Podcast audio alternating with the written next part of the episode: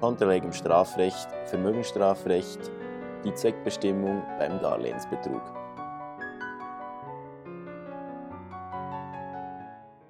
Vielleicht zu einem auch recht dornenreichen Thema oder Aspekt äh, der sogenannten Zweckbestimmung. Alle Strafrechtler wissen, worum es geht. Zweckbestimmung bezeichnet ganz kurz die Tatsache, dass wenn ich jemandem ein Darlehen gewähre und sage, das soll aber dafür dienen, dass wenn diese Zweckbestimmung oder Bedingung des Darlehens nicht eingehalten wird, ob das schon ein Vermögensschaden darstellt oder darstellen soll. Das ist. Das wird in der Praxis relativ häufig angenommen. Ähm, Im Kern sind wir aber da wieder, ähm, wenn wir jetzt den Geschädigten oder den Getäuschten fragen würden, ja, was ist denn das Problem? Der wird uns dann sagen, ja, wenn ich das gewusst hätte, dass er das nicht für seine Ausbildung braucht, sondern für die Ferien, dann hätte ich ihm das Darlehen nicht gegeben. Was vielleicht auch stimmt. Das mag stimmen. Ähm, jetzt ist einfach die Frage, ja, liegt darin schon ein Schaden? Genau. Das ist schwierig. Oder die, Dispositionsmaxim, äh, die Dispositionsfreiheit Entschuldigung, wurde sicher tangiert. Er konnte nicht irrtumsfrei über sein Vermögen verfügen. Genau. Aber das reicht nicht für einen Betrug, weil wir brauchen ja noch eine Schädigung. Genau. Das ist einfach relativ bedeutsam, dass wir das sehr deutlich sagen. Das ist richtig. Dieser Fall, das war der Onkel, der seinem Neffen ähm, äh, Geld ähm, äh, geliehen hat, für einen bestimmten Zweck. Der, richtig, wurde angelogen, er hätte das nicht gemacht, ohne dass er angelogen worden wäre. Die Frage ist, ist er geschädigt?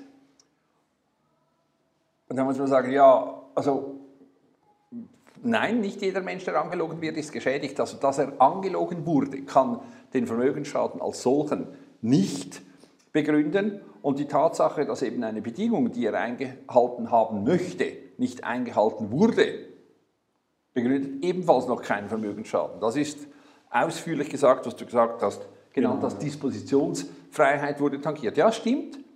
Er hätte seinen Neffen das Geld nicht ähm, geliehen für Ferien, aber ja, dann wird er das nächste Mal sagen, mein Neffe ist ein Lügner, dem traue ich nicht, dem leihe ich nicht mehr oder dem ähm, äh, gebe ich nicht mehr Darlehen für irgendetwas. Ob er damit an Vermögen geschädigt wurde, ist schon eine ganz andere Frage. Oder entscheidend ist auch hier wieder der Blick ins Zivilrecht. Was schließen die für einen Vertrag ab? Ein Darlehensvertrag, was sind die entsprechenden Pflichten? Der Darleiher verpflichtet sich, die Darlehensvaluta auszurichten und am Tag X muss der Borger das zurückzahlen. Und mehr ist da nicht. Genau. Also ein Darlehensvertrag, klar, selbstverständlich, man könnte, wenn man das wirklich ausdrücklich macht, noch eine Zweckbestimmung einfügen in den Darlehensvertrag. Aber wenn man nur bei den Vertragsverhandlungen so sagt, ah, im Übrigen, ich hätte dann gerne das Darlehen für die Ausbildung, das genügt noch nicht. Also das ist... Das wäre eine schwierige Frage, im Übrigen auch zivilrechtlich, gell? Also ich leihe dir einen bestimmten Betrag, 1000 Franken, auf eine Woche sage aber, ähm, das leihe ich dir nur unter der Bedingung, dass du diese 1000 Franken als Überbrückung verwendest, bis du deinen äh, Lohn nächste Woche bekommst. Du, ah, damit du deine Schulden in der Zwischenzeit zahlst. Das machst du nicht, sondern gibst das aus für einen Mut- und Gutschild. Zahlst mir aber diese 1000 Franken, diese geliehenen, Montag pünktlich zurück. Hätte ich zivilrechtlich irgendeinen Anspruch gegen dich? Oder? Das, mhm. das ist genau das, das Problem. Ich sage, ja, also das ist ein Darlehen, der Vertrag wird erfüllt, es hat wichtige und unwichtige Aspekte drin, aber der Vertrag wird im Wesentlichen erfüllt, wenn zum vereinbarten Zeitpunkt diese vereinbarte Summe wieder zurückkommt. Dass in der Zwischenzeit irgendetwas damit passiert, was so nicht vorgesehen war oder eventuell sogar verabredewidrig war, da müsste ich zuerst eben auch zivilrechtlich einen Schaden begründen. Wieso bin ich geschädigt, wenn du nicht deine Gläubiger befriedigst, sondern dich selber mit einem Wein? Oder? Und jetzt kommt noch dazu, wenn wir über Darlehensbetrug sprechen, ähm, der Moment, also das zeitliche Moment, weil ein Betrug ist ein Selbstschädigungsdelikt. Der, jemand wird durch eine Täuschung dazu gebracht, sich selber am Vermögen zu schädigen. Und jetzt bei Darlehensbetrug muss das sein der Moment, wo ich als Getäuschter die Darlehensvaluta ausrichte. Genau. Also, wenn, das heißt umgekehrt, derjenige, der das Darlehen nimmt, damit das ein Betrug sein kann, muss schon im Moment, wo wir diesen Darlehensvertrag schließen und ich ihm das Darlehen gebe, muss er schon mich arglistig darüber täuschen äh, und mich in dem Moment schon schädigen, also schon die Ursache für die Schädigung setzen, die dann in dem Moment eintritt, wo ich das Geld auszahle. Also beim Darlehensbetrug tritt ein Schaden, wenn er eintritt, sofort ein, wenn die Darlehensvaluta überwiesen wird und nicht erst, wenn das Geld nicht zurückkommt. Genau. Und ähm, deshalb ist auch hier wieder, über das haben wir auch schon gesprochen, wenn sich der Darlehensnehmer erst später entscheidet, dass er jetzt das Geld für anderes verbraucht, dann ist es auf jeden Fall kein Betrug. Er muss das schon vorher so geplant haben. Und damit wir in diesem Moment einen Schaden annehmen könnten, müssten wir uns wieder überlegen, was passiert in dieser gedanklichen Bilanz des Darleihers. Und auch da wieder ganz vereinfacht nehmen wir an, ähm, der hat eine Position, Kasse 100, und er gibt seinem Freund ein Darlehen von 100. Dann ist der Bestand in der Kasse 0 und ähm, Rückzahlungsforderung Darlehen 100. Bis da Vermögenswert unverändert. Und wenn wir jetzt hier einen Schaden konstruieren wollen, können wir ja nicht sagen, ähm, er hat keine Rückzahlungsforderung, weil die hat er ja, sondern wir müssen sagen, die ist weniger wert, als sie sein müsste. Genau. Die ist zum Beispiel nur 50 wert. Ja. Und das wäre dann ein Schaden von 50. Genau.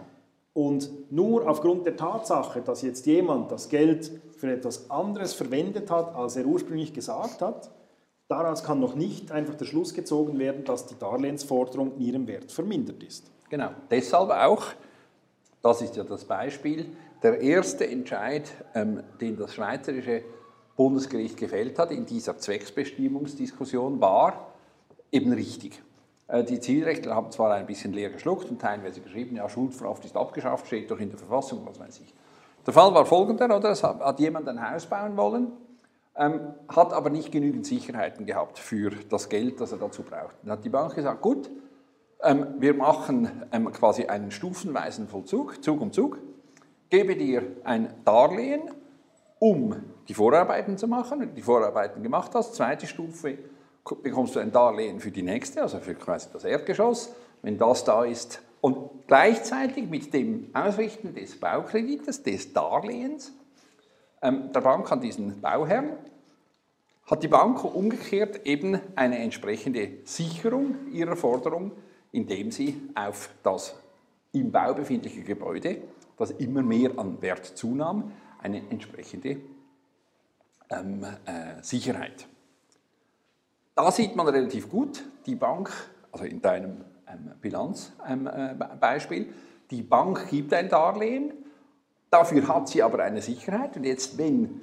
diese, die Bank gibt 100 und sie eben nicht 100 Sicherheit hat, sondern nur 50, weil die anderen 50 vertrunken werden oder was weiß ich, in diesem Fall irgendwelche Arbeitnehmer bezahlt, dann ist ganz eindeutig, dass das Ganze nicht mehr im in der Balance ist. Da sieht man relativ deutlich, dass das nicht einfach darum geht, dass die Zweckbestimmung des Darlehens nicht äh, honoriert wurde, sondern dass diese Zweckbestimmung dann relevant, also die Verletzung der Zweckbestimmung dann relevant ist, wenn die Zweckbestimmung der Sicherheit dieser entsprechenden Darlehensforderung, die, wenn die nicht entsprechend abgesichert ist, dann ist es nicht einfach, dann hätte ich das Darlehen nicht gegeben, sondern dann ist mein Darlehen weniger wert. Das ist etwas völlig anderes. Und was die Gerichte häufig machen, eben sehr vereinfacht, ja, das ist die Zweckbestimmung, wurde nicht beachtet. Dann sage ich, in den meisten Fällen ist die Verletzung einer vereinbarten Zweck, ähm, eines vereinbarten Zweckes unbeachtlich. Ist einfach wirtschaftlich unbeachtlich. Wenn zum Zeitpunkt, an dem äh, zurückbezahlt werden muss, zurückbezahlt wird. Das ist zwar nicht schön, wenn man etwas anderes sagt, als man dann tut, aber das ist kein Vermögensschaden. Man könnte auch äh, das umgekehrte Beispiel nehmen. Jemand hat von Anfang an nicht vor, ein Darlehen zurückzuzahlen, sondern will sich seiner Pflicht entziehen, genau. verwendet das Darlehen aber genau wie vereinbart. Genau. Dann liegt ein Schaden vor, ja. obwohl zweckbestimmt eingesetzt wurde. Genau. Also man muss wirklich sich immer die Frage stellen, welchen Einfluss hat das auf den Wert dieser Forderung? Ja. Weil nur der Wert dieser Forderung ist schadensrelevant. Ja. Oder man könnte auch das umgekehrte ähm, Beispiel jetzt machen mit der Sicherung. Zum Teil wurde dieser Schluss gezogen, dass man sagt, es liegt immer ein Schaden vor, wenn eine versprochene Sicherung nicht da ist.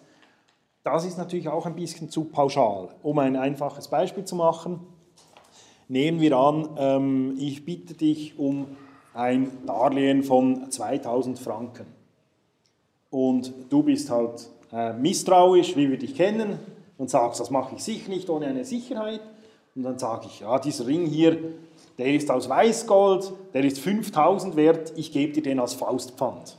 Tatsächlich ist dieser Ring aber nicht aus Weißgold, So das Platin. Nein. Aus Blech. Nein. Und nehmen wir an, dieser Ring hat, ein, wenn man den jetzt versetzen würde, bekämtest du 300 Franken über. Ja. Also er deckt deine Forderung nicht ab im Wert. Ja. Bist du jetzt schon geschädigt deshalb? Meines Erachtens nein, weil der Wert deiner Forderung hängt von meiner Bonität insgesamt ab. Genau. Für 2000 Franken werde ich gerade stehen können. Ähm, ich, das sollte gerade noch gehen. Ich werde, ähm, ich mache diese Täuschung nur, weil ich sonst weiß, du gibst mir das Darlehen nicht. Einfach weil du halt misstrauisch bist. Und das ist wiederum eben eine Verletzung der Dispositionsfreiheit und nicht ähm, des Vermögenswertes. Genau. Oder? Und bei den Baugeschichten sieht man, dort geht es um Beträge.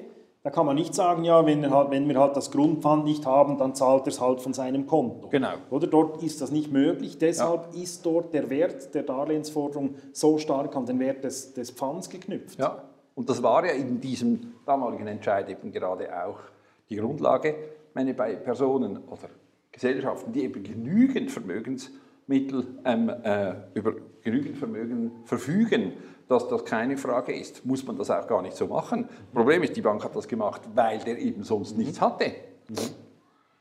Vielleicht noch einfach zur, ähm, äh, ein Beispiel in diesem Zusammenhang. Wenn die Behauptung, ist auch hin und wieder ähm, aufgetaucht ähm, in der Vergangenheit in der Lehre oder in der Rechtsprechung, dass ich zwar einen Anspruch habe, dass dieser Anspruch aber möglicherweise, obwohl er auf 100 lautet, ich habe eine Forderung gegen Stefan Mäder auf 100, dass diese, dieser Anspruch nicht 100 wert sei, sondern ich geschädigt bin, wenn ich die Forderung zwangsweise durchsetzen muss, das heißt, wenn ich dich betreiben muss. Ist das ein Vermögensschaden, wenn du sagst, ich zahle nicht? Das ist natürlich ein schwieriges Thema, das auch sehr intensiv diskutiert wird. Ähm, vielleicht so ein bisschen pauschal vorab kann man sagen, also das desavouiert eigentlich ein bisschen das ganze Leistungsstörungsrecht des Zivilrechts, wenn man schon sagt, das ist einfach ein Schaden, wenn da jemand noch tätig werden muss. Genau. Und dann gibt es die Strafrechte, die sagen, ja, aber das, der Zivilprozess, das ist so schlimm für den Kläger, das ist so schwierig, so teuer und so Ja. weiter. Deshalb holen wir die quasi bei uns ins Boot. Wir haben das Gefühl, das ist strafbar, dann kann man adhäsionsweise das geltend machen, ist viel besser. Ähm, man könnte natürlich die Gegenfrage stellen, ja, wieso muss man nicht den Zivilprozess reformieren, wenn es offensichtlich fast nicht mehr möglich sein soll, angeblich eine Forderung durchzusetzen. Ähm, also dadurch, dass jemand einfach etwas nicht bezahlt und man dann möglicherweise gegen ihn rechtlich vorgehen muss, das kann für sich eingenommen noch kein Schaden sein. Gut, bin ich froh, wenn du das sagst, weil das scheint mir auch. Ähm, Tatsache ist, vereinbaren etwas und wenn es nicht so läuft, wie wir es vereinbart haben, dann hat das Recht verschiedene Mittel, wie man das durchsetzen kann, von der ähm, Zwangsvollstreckung bis zur Ersatzvornahme, was weiß ich. Das kann noch keinen Schaden bedeuten, weil meine Forderung eben auf 100 geht und meine Forderung ist ja immer noch, die gebe ich auch bei der Zwangsvollstreckung als 100 an und nicht als 90, weil ich muss sie ja jetzt zwangsvollstrecken. Weil sonst müsste ich bei jeder Zwangsvollstreckung, jede Betreibung, jede Schuldbetreibung müsste meine Forderung von 100 um 10, 20, was weiß ich, Prozent gemindert sein, weil die Forderung ist ja gar nicht mehr so viel wert. Das kann nicht richtig sein. Ähm, das scheint mir relativ klar. Ähm, die Behauptung, ähm, man könne ähm, ähm, eine Forderung nicht durchsetzen, ohne dass es etwas kostet, ist im Prinzip sinnlos, weil sie betrifft das ganze Recht. Ich kann nie das Recht durchsetzen, ohne dass es etwas kostet. Also das ist diese Vorstellung auch, dass wenn ich eine Regel erlasse und eine Strafe ähm, äh, äh, und sie mit Strafe, also die Verletzung mit Strafe bedrohe, dann kostet mich das auch. Ich muss Leute haben, die das überwachen, ich muss Leute haben, die es verfolgen, ich muss was. Durchsetzung kostet etwas. Das ist aber immer so. Und wenn die Durchsetzung allein bereits die Schädigung sein sollte, dann würde das nichts anderes bedeuten, als dass wenn du zum Beispiel im Verzug bist, das noch keine Schädigung ist, weil es ja nur Verzug, aber wenn du dazu sagst, äh, nein, ich möchte jetzt doch lieber nicht zahlen, dass das dann, also deine Deklaration würde mich schädigen. Das finde ich, ehrlich gesagt, ein bisschen subjektiv, also ein bisschen wackelig, ja. oder? Oder beim, beim, Betrug kann man das noch ein bisschen umschiffen, das Problem, indem man sagt, ja, er, hat sich erst im Nachhinein entschlossen, das genau. nicht zu bezahlen, deshalb. Aber ähm, man könnte ja zum Beispiel die ungetreue Geschäftsbesorgung nehmen, wo ein Geschäftsführer einfach sagt, mh, hm, ähm, um ein einigermaßen aktuelles Beispiel zu nennen, der sagt, ich habe Retrozession bekommen, aber ich gebe euch die nicht. Genau. Ich habe das Gefühl, ich habe das verdient. Genau. Oder soll das eine Schädigung sein im Sinne ähm, der ungetreuen Geschäftsbesorgung? Genau. Oder? Da kann man doch durchaus sagen, das ist dann, wenn ihr das offenlegt, ist ja. das eine zivilrechtliche Angelegenheit. Das ist genau der Punkt, hat der Bundesgericht ja auch so entschieden. Ja. Und ist ja grundsätzlich richtig. Also einfach etwas nicht herauszugeben, was man herausgeben müsste, ist eine zivilrechtliche Frage. Punkt. Und das scheint mir schon korrekt zu sein. Also insofern den Schaden alleine, also den Vermögensschaden alleine in der Tatsache zu festmachen zu wollen, dass der andere sich nicht bewusst, unbewusst, was weiß ich jedenfalls, nicht an die Regeln hält, die vereinbart wurden, kann nicht richtig sein. Das kann nicht richtig sein, weil damit im Wesentlichen, wie du sagst, also das Leistungsstörungsrecht desavouiert wird. Wieso haben wir denn das? Also, Könnte man immer sagen, Strafverfahren. Ja, oder? Mhm. Also, das wäre doch ganz billig. Und die Tatsache, dass das nicht so, ähm, es sollte nicht so sein, weil das eben nicht von vornherein klar ist. Also, es gibt Verzögerungen, es gibt Fehlleistungen. Was wäre denn der Vorwurf? Was wäre der Vorwurf? Die, die, Grenze müsste wahrscheinlich dort sein, wo sich jemand auch dem Ergebnis des rechtlich vorgesehenen Verfahrens zu entziehen versucht. Genau. Oder wenn ich zum Beispiel ähm, Kleider online bestellen würde und lasse die in einen Briefkasten einer nicht bewohnten Wohnung liefern, oder ich schreibe dort einfach einen Briefkasten genau. an, das ist eine beliebte Masche, genau. Äh, das Paket wird dort deponiert, ich nehme das dann mit nach Hause dann werde ich schlecht sagen können, ja, das ist zivilrechtlich ähm, nur ein Problem, wenn ich das nicht bezahle. Oder? Weil ich entziehe mich ja auch bewusst der Möglichkeit einer Zivilklage oder einer ja. Betreibung, weil ich meine Identität nicht offenlege und so weiter. Oder dort ist es ganz klar eine andere Geschichte. Genau. Und ich wäre hier jetzt zum Beispiel vor kurzem ein, ein, ein Entscheid ergangen, auch des Bundesgerichtes. Da hat jemand online in einen Drucker bestellt. Ähm, der offensichtlich relativ teuer war für das, was er sonst so im Allgemeinen verdient. Und dann war der Vorwurf, du wusstest doch, also hat ihn bestellt und bekommen, hat ihn dann aber nicht bezahlt, beziehungsweise nicht bezahlen können. Ähm, und dann war der Vorwurf der Staatsanwaltschaft, du wusstest doch, dass du das nicht wirst rechtzeitig bezahlen können. Also im Prinzip hast du betrogen. Das war der Vorwurf du hast betrogen. Und wenn ich mich recht entsinne, hat das Bundesgericht gesagt, hm, Opfer mit Verantwortung, aber eben das ist genau, auch so ein Begriff. Sie haben es dann an der Arglist scheitern lassen genau. und gesagt, so ein teurer Drucker, ich glaube, es war irgendwie 2000 Franken. Genau. Den braucht ja kein Mensch und so. Genau, also das müsste ja irgendwie äh, abgeklärt werden. Also die Frage ist effektiv, nach meinem Dafürhalten, wenn ich ein Ding bestelle, das ich mir nicht leisten kann, und wenn, es, wenn das Ding dann ankommt, und ich bemerke, ich kann es mir nicht leisten, ist das schon eine Schädigung, eine Vermögensschädigung im strafrechtlich relevanten Sinne?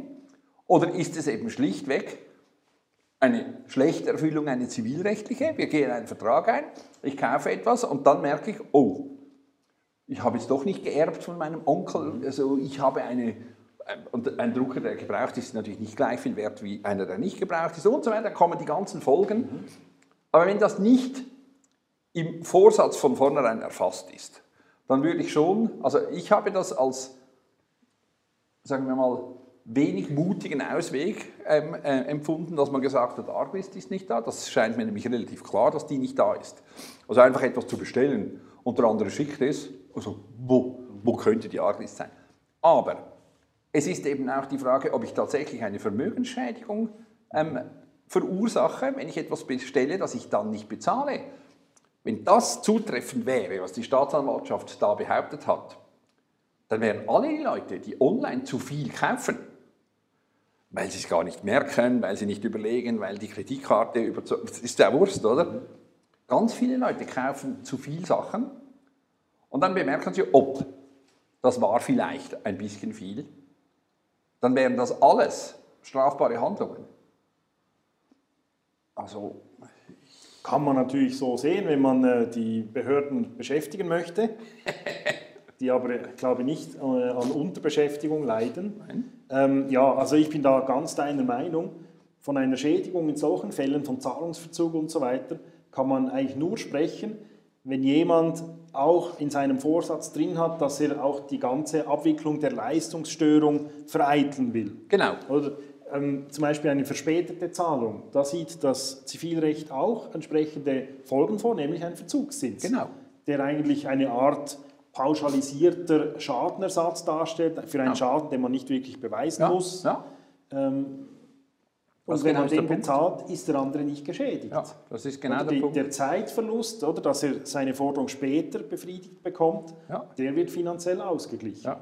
Und nur wenn ich nicht bereit bin, auch diese Folgen, oder eben, dass ich zum Beispiel Sache zurückgebe, Ja. was auch immer, Ja. nur wenn ich nicht bereit bin, auch diese Folgen zu tragen, nur dann habe ich wirklich eine, eine Schädigung. Ja.